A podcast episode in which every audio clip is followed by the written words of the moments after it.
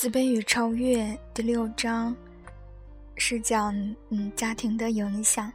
那上一期我们讲了读了嗯母母亲的影响，在现在呢也非常多的人嗯认识到这一点，但是呢，我个人觉得有些过度夸大了母亲在孩子啊成长中的影响。事实上，孩子的。成长，它是一个非常多面的，他的社会关系除了家庭，还有他的学校啊，他的小伙伴、同龄人等等。那么，在就仅哪怕说在这一章，也分了一部分给父亲的角色和责任，所以呢，过度的去解读，嗯，母亲和孩子关系的影响，可能会给。作为这一代的母亲来说，会有很大的压力。那理论，嗯，就是理论，还是要结合自己的实践来去消化和吸收，让理论为自己所用吧，不要被理论所压垮。那接下来给大家读，嗯，第二节的内容：父亲的角色和责任。在家庭中，父母扮演的角色其实同样重要。虽然孩子最初总倾向于更依恋自己的母亲，而不是父亲，但在以后的生活中，这种关系会渐渐平衡。我们上文也说了，如果母亲不教会孩子去发展与他人建立关系的能力，对于孩子和母亲都是非常危险的事。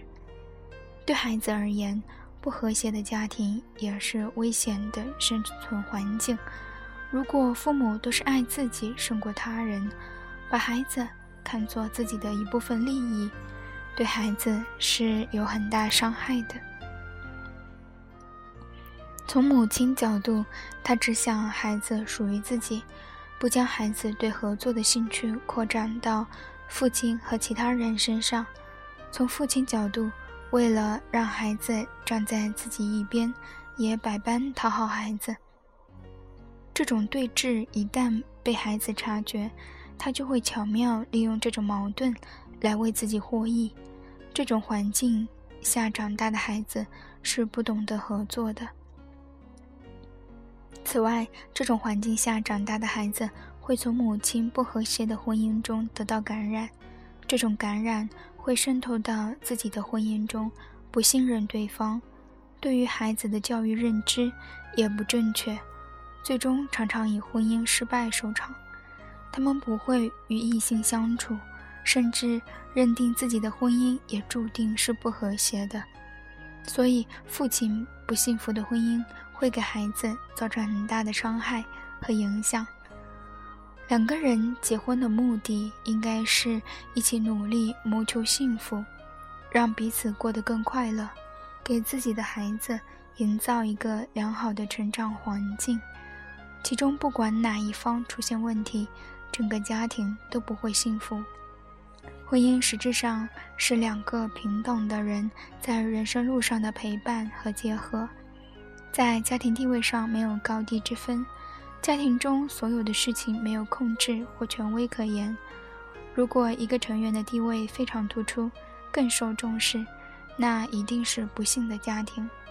比如，如果父亲脾气很暴躁，对于其他家庭成员一直有控制欲，那么这种错误的思想会影响子女们的婚姻观。儿子会觉得婚姻就是主宰他人，以后也会这么对待自己的妻子和儿女。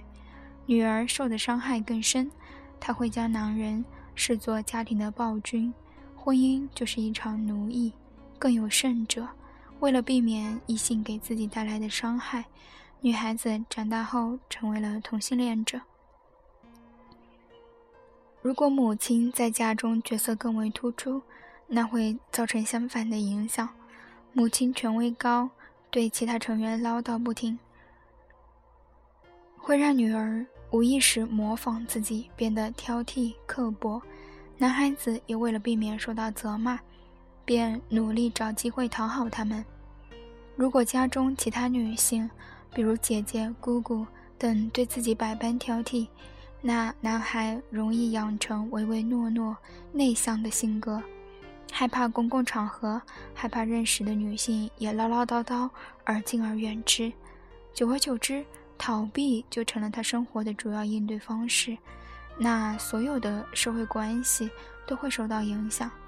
在任何时候遇到困难，他都会这么想：我是征服者，还是被征服者？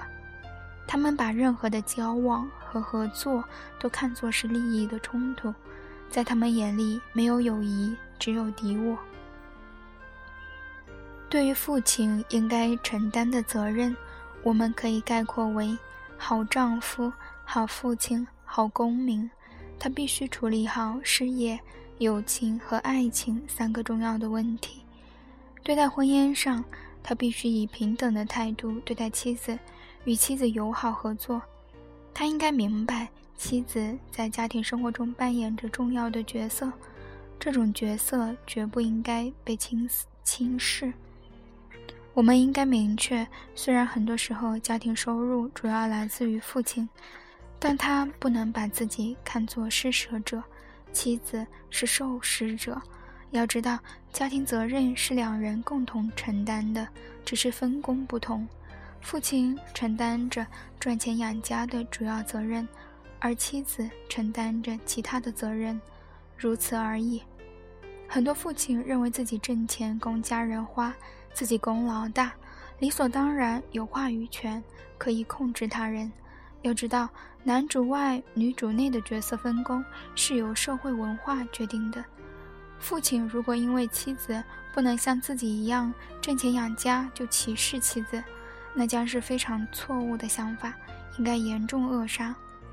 夫妻之间应该平等相待。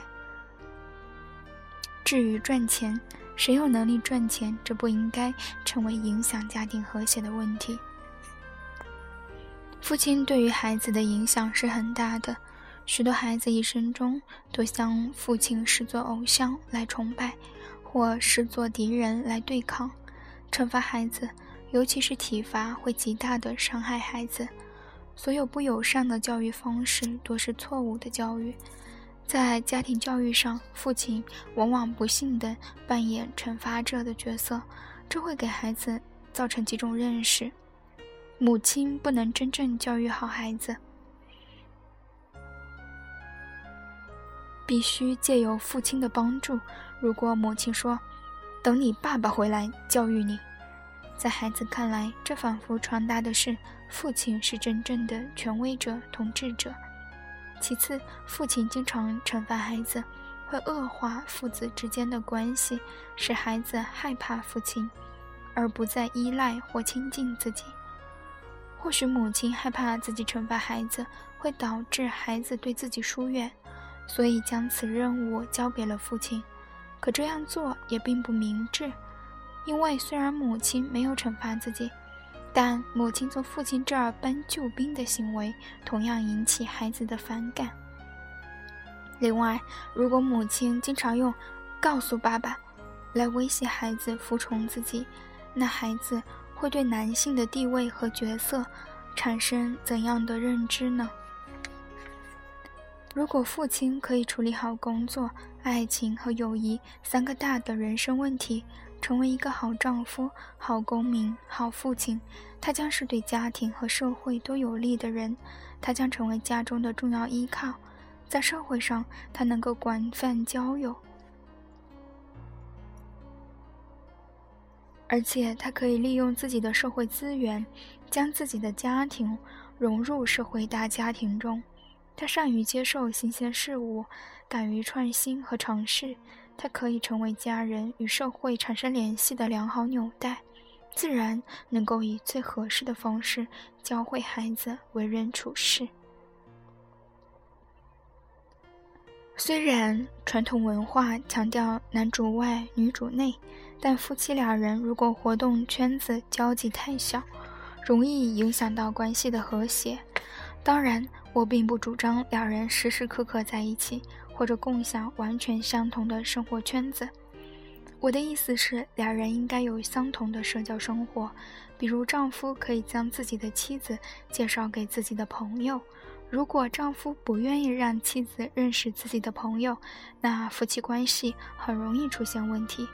所以，父亲的生活中心不应该是自己的小家庭，他应该可以让家人接触社会，让孩子了解到家庭只是社会的一个小成分。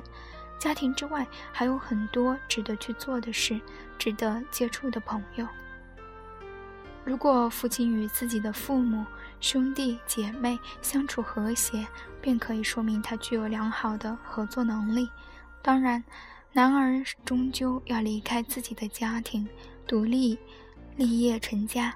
这并非因为他不爱自己的家庭和家人了，或是要与家人断绝关系。如果两个过分依赖自己父母的人结合成一个新家庭，他们婚后仍然会以父母为中心，过分重视彼此的原生家庭。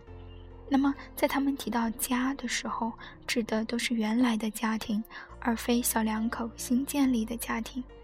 他们就无法开始真正独立的家庭生活，每个人的合作能力也得不到良好的发挥。有些男人的父母。过分干涉儿子的生活，努力想了解到儿子婚后的所有细节，这无疑给小夫妻带来很多麻烦。在男人的妻子看来，自己的公婆不尊重自己，而且公婆对大小事情的指手画脚，会让自己很不舒服。这种现象尤其发生在那些男人的父母反对婚姻，但小两口硬是在一起的家庭。至于父母面对此事的态度是错是对，我们暂且不论。如果父母不赞成儿子的婚姻选择，完全可以在结婚之前表达自己的反对。但既然结婚了，父母唯一可以做的就是尽可能让儿子婚后生活美满。身为儿子的丈夫，要明白人的想法不可能永远一致。如果父母不认可自己的选择，丈夫应该努力去证明自己的选择是对的，父母的反对是错误的。小夫妻二人的所有行为都没有必要，都要征得父母的同意。当然，我们提倡与长辈和睦相处。如果丈夫的父母可以多站在儿媳和儿子的小家庭考虑，事情进展可能会容易得多。古往今来。养家糊口都是父亲的责任，父亲也充当着一家之主的角色。在西方文化中，父亲的经济责任更为明显，所以他必须外出工作，学会与他人合作，为自己的家庭赢得社会地位。此外，父亲对待工作的态度可以教给孩子勇敢和坚强。所以，一个男人有一套自己积极应对困难的方法。和一份应对自如的工作多么重要！